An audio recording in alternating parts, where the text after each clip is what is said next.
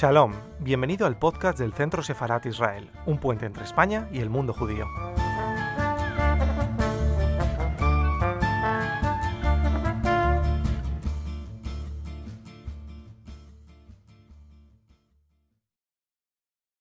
creo que hay tres palabras que definen uh, un poco la vida y el, y el, trabajo y la contribución que ha hecho Madeleine Albright, a, sobre todo a la diplomacia mundial ¿no? y, a, y, a, la historia contemporánea. Una es, um, ¿no funciona? Hay que activarlo. ¿Lo activo por aquí? Este. Vale. Una es um, multilateralismo es decir, yo creo que eh, ella se esforzó eh, pues porque las grandes crisis, los grandes problemas del momento, que eran muchísimos, ahora nos parece que vivimos momentos muy complicados, los 90 fueron momentos complicadísimos eh, de guerras, de crisis, eh, recordemos Ruanda, recordemos Bosnia, todas las crisis de los Balcanes, em, todo el proceso de, democratización de, la antigua Unión Soviética, etc. Pues yo creo que la, la palabra multilateral la define en contraposición quizá a las dificultades que tenemos en estos momentos. Luego otra palabra que me gusta mucho eh, aplicar a Madeleine Albright es la de feminismo. Es decir, ella introdujo eh, en el esquema de la diplomacia activa tanto en Naciones Unidas como en el Departamento de Estado, la idea de que mm, había que poner una perspectiva de género em, a los grandes problemas. Y me gusta a veces contar una anécdota que ella misma cuenta, y es que cuando fue nombrada secretaria de Estado, eh, ella eh, pues pidió a sus asistentes organizar una, un, un, almuerzo con las otras mujeres que son embajadoras. Nunca se había hecho. Y ella pensó, bueno, pues vamos a tener un almuerzo aquí en 20, 25 personas. Llega al, al comedor y se encuentra con seis más ella una. O sea, de 183 países ante Naciones Unidas, había solo siete mujeres embajadoras. Ella, la kazaja, la de mm, Filipinas, Liechtenstein, em, Tonga y no, Trinidad y Tobago y otra. Y además yo, yo soy amiga de la, que ya es una persona muy mayor, de la de Kazajstán. Y bueno, este grupo se convirtió en el G7, en el Girls 7. Y, o sea, interesante, ¿no? Luego, eh, la otra palabra que a mí me gusta que, para aplicar a su vida y su trayectoria eh, profesional y personal es la de los principios. Y en inglés le llaman principled. Y aunque eh, yo creo que en algunos momentos de los 90 tan difíciles de, de, mm, de las grandes crisis del momento, em, la diplomacia de principios es complejísima. Eh, bueno, ella lo intentó y creo que el libro de alguna manera saca a relucir eh, estos, eh, mm, pues esta idea que nos tiene que acompañar en toda la acción pública y política, ¿no? O sea que multilateralismo, feminismo y principios. ¿Cómo definir a Madeleine Albright? Pues como una mujer con muy fuertes convicciones, pero unas fuertes convicciones democráticas. Y esas fuertes convicciones democráticas se ven a lo largo de, todo, de toda su vida, las ha defendido desde distintas posiciones, desde, eh, bueno, como exiliada eh, que creció en un país que no era el suyo primero en, Gran Bretaña huyendo del nazismo, eh, luego como exiliada también huyendo del, comunismo dictatorial ¿no? que se instaura en, en la República Checa. Y luego pues lo ha hecho como, como, profesora de universidad, como embajadora ante la ONU y, por supuesto, como secretaria, como secretaria de Estado. ¿no? Es una persona que eh, a lo largo de su vida ha defendido la idea de democracia, pero de una democracia respetuosa, no una democracia, democracia de imposición. ¿no? Eh, habla muy bien en el libro, por ejemplo, ¿no? las ideas de cómo eh, los neoconservadores, ¿no? los, los hawks, los halcones de la del neoconservadorismo estadounidense, pues tratan de imponer ¿no? lo que es la, la, idea de democracia y ella defiende una cuestión distinta. ¿no? Ella defiende que la democracia, una idea que además yo he compartido muchas veces en mis clases, eh, que la democracia no se puede, no se puede imponer. Es, imposible eh, llegar a un pueblo que históricamente no entiende los conceptos democráticos ¿no? o los valores democráticos y tratar de imponerlo. Ya lo, dice muy bien en el, en el, libro. Pero también dice que el paso de la democracia, igual que es más difícil de, convencer, el, paso a la imposición del fascismo, aunque debatíamos que no estábamos totalmente de acuerdo con el título de fascismo y que hoy en día se, se utiliza ese término muy a la ligera, el término fascista, cualquiera que está en contra de mí es un fascista, no es verdad. Es decir, utilizar el fascismo se corresponde a un periodo histórico y aunque ella dice que no es una ideología política, yo creo que sí es una ideología política de un periodo eh, concreto de la historia. ¿no? Pero en cualquier caso, lo que querría decir de, este, de, ella es que es una persona eh, que, que, que valora eh, la democracia, que como secretaria de Estado la ha defendido y que hoy en día, a pesar de tener más de 80 años, sigue siendo una fuerte y convencida eh, demócrata. Y eso es, eh, es muy importante, sobre todo en los tiempos, tiempos tan difíciles que estamos viviendo en la actualidad. Muchas gracias, Julio. ¿Y qué os parece? Bueno, eh, habéis dado algunos rasgos muy generales de ella. Yo creo que va quedando un poquito más clara su figura poco a poco. Eh, ¿Qué destacaríais de la época que le tocó vivir a principios de los años 90, que fue el final de la Guerra Fría, que fue un momento en el cual se, bueno, le tocó vivir el fin de la historia, ¿no? Eh, por citar a el, el mil veces citado Fukuyama, ¿no? de ese momento eh, que significaba bueno, pues el, fin del bloque soviético, el fin del comunismo, el fin de toda una época que ya había sufrido, porque yo creo que has dicho algo, Julio, muy importante que refiriéndote al comunismo. ¿no? Yo creo que Madeleine Albright era alguien, y me corriges, eh, Cristina, alguien que eh, estaba o detestaba ¿no? tanto el fascismo, el nazismo que le tocó vivir como el comunismo. Es decir, fue una víctima de los totalitarismos del siglo, del siglo XX. ¿no? Entonces, eh, en ese momento en el que, como decías tú antes, ¿no? todo se empieza a desmembrar, porque bueno, ahí, eh, la Unión Soviética se desmembra y nuevos nuevos países, las ex repúblicas soviéticas, tenemos pronto eh, los desastres en, los lagos, en, África, eh, bueno, tenemos un montón de conflictos, eh, Sudán, Somalia, perdón, y Sudán, ya empieza también. de toda esa época y de su acción en Naciones Unidas, ¿te gustaría destacar algo, Cristina? ¿Qué te parece? Yo creo que es un momento donde por un lado hay la mm, gran emoción de que em, territorios, Europa del Este se democratiza, eh, la Unión Soviética eh, se derrumba, se derrumba por el propio peso de la ineficacia del sistema que ya no da más de sí y se derrumba de una manera pacífica, eh, pues son momentos muy positivos. Yo creo que esto, por una parte, es esperanzador. Yo me acuerdo vivir en, precisamente en la Unión Soviética cuando se derrumbaba, ibas a las repúblicas y realmente era el futuro ha llegado, ¿no? Lo único que el futuro llegó con eh, las organizaciones internacionales no preparadas. Es verdad que se acogieron a estos países, tanto en Naciones Unidas, eh, la Unión Europea hizo el Tratado de Maastricht, que empezó a, pensar ya en la ampliación, etcétera, pero el futuro llegó con todas eh, las dificultades de que son procesos la democracia, como bien habéis dicho, es un proceso.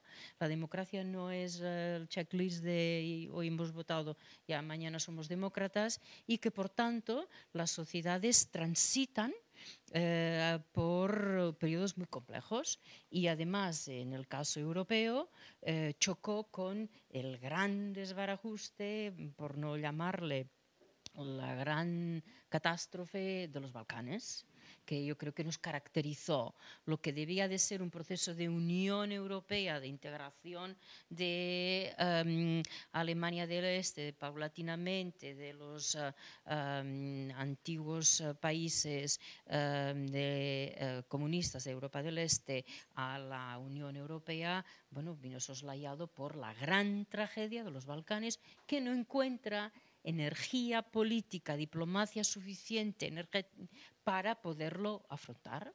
Y entonces aquí eh, estallan las organizaciones internacionales que deberían dar esa respuesta. Os acordaréis las gravísimas crisis entre Naciones Unidas y la OTAN por la doble llave, que es un término mm, prácticamente absurdo, pero en el fondo no se podía, entre comillas, recurrir a un uso limitadísimo de la fuerza en Bosnia y Herzegovina si en Naciones Unidas primero no le daba la primera vuelta de la llave. Por tanto, ese acuerdo siempre te venía vetado por algunos de los países que no querían dar esa llave a, em, a la OTAN. ¿no? Y, bueno, y eso yo creo que lo explica muy bien la trayectoria de, de Madeleine Albright cuando llega a, al Consejo de Seguridad, eh, bueno, pues para, eh, enfurecida, para exigir más acción del propio Consejo y de ahí viene la entrada en acción, sin ninguna duda, de, la OTAN, que en el fondo no entra hasta el 95. Y las peleas que Madeleine Albright tuvo dentro de la administración americana para una mayor intervención más decidida de Estados Unidos, el propio presidente Clinton, que era muy reticente al uso de la fuerza. Y que en el fondo ese uso de la fuerza vino por, básicamente por Chirac y por algunos europeos en el año 95. Por tanto, momentos de gran convulsión que, mm, nos chocaron porque salíamos de un proceso que, mm, bueno, la democracia ha llegado y con ella, y no, llegó para Europa un momento negro y que nos condujo luego a un proceso de unificación más intenso, es decir, el tratado, la Constitución Europea, mayor colaboración internacional en Europa, es sin ninguna duda el fruto de eso. Y yo creo que, volviendo un poco a la idea del multilateralismo, te das cuenta de las limitaciones del multilateralismo y también que no hay solución duradera sin el multilateralismo. Por tanto, unos años muy complejos, em, em, vividos al momento dificilísimos y ahora cuando vemos las crisis nos parece que son únicos las crisis del momento, pero verdad que no. ¿Eh? Sí, sí, por supuesto. Eh, yo recuerdo una escena, era bastante joven en aquella época, pero recuerdo una escena en la que veía soldados que habían estado eh, participando ¿no? en, la guerra de los Balcanes como observadores con la boina azul, como de repente se quitaban la boina azul y se ponían la verde de la, de la OTAN. Esa escena es, muy significativa, ¿no? Y esa es una de las, de las cosas que Madeleine Albright dice, por ejemplo, en, en, su libro, ¿no? Hace un recorrido muy exhaustivo del ascenso de los fascismos, como ella denomina, durante los años 30, pero también de cómo ha ido evolucionando el eh, los países. Por ejemplo, hace, tiene referencias a los Balcanes, ¿no? Todo, toda la problemática que hay eh, en, los, en los Balcanes. Eh, luego trata el tema de, de, Hungría, por ejemplo, y sobre todo habla de la importancia que tiene la OTAN, que quizás no seamos conscientes de la importancia que tiene esta ah, organización en la defensa de unos intereses comunes occidentales, pero al mismo tiempo, bueno, pues esta critica la propia Madeleine critica ¿no? pues la actitud que está tomando ahora la, actual administración Trump de, de forzar a, los integrantes de esta, de esta organización pues aumentar su gasto en, defensa, etcétera, etcétera. ¿no? Entonces, eh, es una época muy convulsa, es muy una época muy convulsa, la de los años 90. Eh, eh, yo recuerdo ¿no? cuando se decía que, que, Bill Clinton, para desviar la atención de la opinión pública estadounidense, lo que tenía que hacer era bombardear Irak, ¿no? y en ocasiones lo hacía pero yo también entiendo que, eh, el, fin de la historia de, que hablaba, ¿no? con la queda del muro y, todo lo que se nos ha, ocurrido después, pues está muy lejos, tremendamente lejos de, acabar esa, esa historia. ¿no? Eh, vivimos en una sociedad todavía convulsa y eh, yo creo que este libro nos, nos, ayuda a reflexionar y que ella nos ayuda a reflexionar sobre las, uh, pues las dificultades de, mantener lo que, lo, que, tenemos, ¿no? es decir, todos, como decía antes, ¿no? pensamos que la democracia es algo sobrevenido, ¿no? ya lo decía Kennedy, ¿no? que, los, que, que los los estadounidenses eh, daban por hecho que la democracia era algo que habían heredado y no es así, es algo que se tiene que defender día a día y ella lo hace, lo ha venido haciendo durante muchos, muchos años y, bueno, yo sinceramente recomiendo la lectura del libro para entender muy bien los principios que ella, que ella defiende. a veces eh, nos inquietamos porque los, eh, estas crisis no tienen solución más rápida. Eh, y es verdad, nuestras sociedades están fastidiadas porque ven muchas reuniones de dirigentes, de ministros, y bueno, producen un comunicado, ¿verdad? Y para producir el comunicado ya hay... Mm, pero cuando estás dentro y ves la complejidad de em, no solo la búsqueda de las soluciones, el diseño de la solución, eh, creo que entiendes mejor em, cuánta intensidad, cuánta energía, cuántas ganas de eh, tratar con tu enemigo, con un adversario en positivo para encaminar un proceso, ¿no? Y luego eh, cuidarlo para no dar marcha atrás, porque todos estos procesos, todavía ahora en estos momentos, 25 em, años después de las masacres de Sarajevo, de Bosnia, eh, pues las heridas no se han... No curado, ¿no? Em, el otro día hablábamos del número de em, personas adultas que están llegando a la edad de 20, 25 años, que son hijos de madres que fueron violadas. Y, bueno, mm, eh, es un proceso de aprendizaje. Hay localizados 2.000 eh, de, estas, de estos jóvenes, 20, 25 años. Entonces, fijaros, claro, sanar eh, las heridas individuales y colectivas y luego establecer mecanismos políticos, de justicia, eh, de desarrollo económico, eh, que encaminen estas sociedades mm, a la estabilización es una, es una ingente tarea. ¿no? Por tanto, mm, cuando vemos eh, mm, pues estos procesos diplomáticos y nos cuesta comprender por qué cuestan tanto, bueno, yo creo que es una... porque, porque la gestión de un conflicto, la búsqueda del acuerdo, la aplicación del acuerdo y el acompañamiento es dramáticamente complejo, pero eso, nos requiere mucha energía como sociedad, requiere mucha voluntad, requiere eh, movilización. Y en esto yo creo que Madeleine fue muy interesante, porque esta idea de feminismo no era tanto una idea del feminismo de reivindicación de estar, sino de ver esta, mm, la solución del conflicto de manera muy práctica. ¿Qué es lo que a mí me hace entenderme con esa persona que yo soy una adversaria para buscar una solución, para encajar y luego meterme? ¿no? Yo creo que eso también define mucho su carácter muy práctico, ¿no? Matter of fact, no, no nonsense. ¿eh? Esto, que estáis diciendo, Cristina y Julio, es importante. Madeleine Albright es alguien con un pozo académico, con un pozo intelectual potente. Eh, ella lo cuenta, como también fue discípula de Brzezinski, el famoso teórico y eh, consejero con Carter, ¿no? Seguridad Nacional. Eh, bueno, ella ha sido profesora de Condoleezza Rice, a Condoleezza Rice, que sirvió también ya con la administración de George Bush, hijo. Y, o sea, es alguien que mm, conocía mm, también desde el punto de vista eh, digamos, intelectual, eh, las relaciones internacionales. Pero estáis hablando de los años 90, que es un poco eh, el momentum en el cual pues, ella se forja, o digamos, un momento de gran plenitud ¿no? diplomática y política. Y ahí yo os quería preguntar, mm, Albright parece como esa gran figura típica del establishment, como se diría hoy, del orden liberal internacional. ¿no? O sea, es alguien que, bueno, mm, pues ha estudiado en grandes universidades, que terminado enseñando en Georgetown, eh, bueno, que se ha rodeado siempre de la élite de la costa este estadounidense, eh, que ha vivido momentos, eh, bueno, que eran el, momentum del unipolar estadounidense de los años 90, ese gran momentum ¿no? de, la libertad, de, la ampliación de los mercados, todo el programa Clintonita.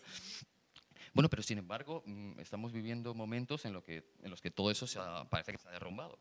Parece que hubo muchas de las cosas que Madeleine Albright y otros intentaron y que no han salido adelante. Eh, pensemos en el conflicto en Oriente Medio, ¿verdad? Eh, Oslo, año 93, 94, ¿no? Eh, le, entiendo que le pilla como, como embajadora todavía. bien, los Balcanes, tampoco lo hemos solucionado, se ha pacificado, está en la vía, pero bueno, todavía no están, salvo Croacia, tampoco están en, la Unión Europea. Todavía mm, se nos hace largo el camino mm, bueno, hay mm, un montón de fallas en el orden internacional que no, que no están resueltas. ¿Qué os parece, qué os parece esto? Por lo que hemos dicho, ¿no? Por, la solución de los conflictos es larga, pesada, requiere de muchísimos recursos, recursos económicos, emocionales, generaciones. Yo estoy, mm, yo, creo que los Balcanes está muy encaminado. El ejemplo que hemos dado es eh, heridas por restañar muy potentes, pero que realmente que de los Balcanes estemos ya eh, con algunos países en la Unión, otros de camino, realmente es un cambio importante. Creo que el tema que has mencionado de Oriente Medio, Israel-Palestina, es, eh, es eh, uno de los grandísimos problemas. Ella vivió la, como secretaria de Estado uno del el, último esfuerzo de Bill Clinton de poner sobre la mesa los parámetros en el año 2000 y, y ya se hizo casi en tiempo de descuento, porque ya había ganado Bush y, el presidente Clinton lo intentó y allí hubo una negociación y, bueno, pues eh, yo creo que las partes vieron que se había avanzado mucho, pero este liderazgo americano que cambiaba, las dos pensaron que quizá después iba a ir mejor, ¿no? Pero tienes toda la razón. Yo creo que han cambiado varias cosas de esa época. Ahora yo creo que muy importante es la globalización. Es decir, la conexión que existía en los años 90 eh, era muy importante, pero es que el smartphone y esa conectividad espectacular nos llega en el 2005. Y la gran globalización eh, que nos llega con el smartphone es de, en el fondo, el momento más álgido es a partir del 2005, 2000 y luego la crisis del 2008. Por lo tanto, creo que las crisis actuales no resueltas de esa época o encauzadas en esa época, ahora tienen unas dimensiones y una complejidad mayor, también mayores oportunidades de solución, porque sí, eh, hay muchos aspectos muy positivos en toda esta conexión, pero es el gran cambio del mundo de la diplomacia de Albright, que era un momento donde había, eh, el mundo era el que era, pero es que ahora el mundo es muchísimo más complejo por la globalización, por... Em, por la conexión, por, eh, y, todos vemos que los conflictos son todos muchísimo más enrevesados. Eh, el clásico paradigma es el de Oriente Medio. Antes hablábamos en los 90 y en la, primera parte de los 2000 en los, uh, los tracks de Israel-Palestina, Israel-Siria, Israel-Líbano, y ahora ya no es un track, ahora ya es un, colapso, un colapso, ¿verdad? ¿no? El paradigma mm. Por tanto, lección, eh, muchísimas. Será todo mucho más complejo. Las soluciones, eh, el, más necesidad de diálogo, de negociación, de multilateralismo y, eh, sobre todo, yo creo que más gestión y paciencia estratégica. Porque todo es más complejo. A su vez, estamos viendo que en general hay un progreso espectacular en todos los aspectos.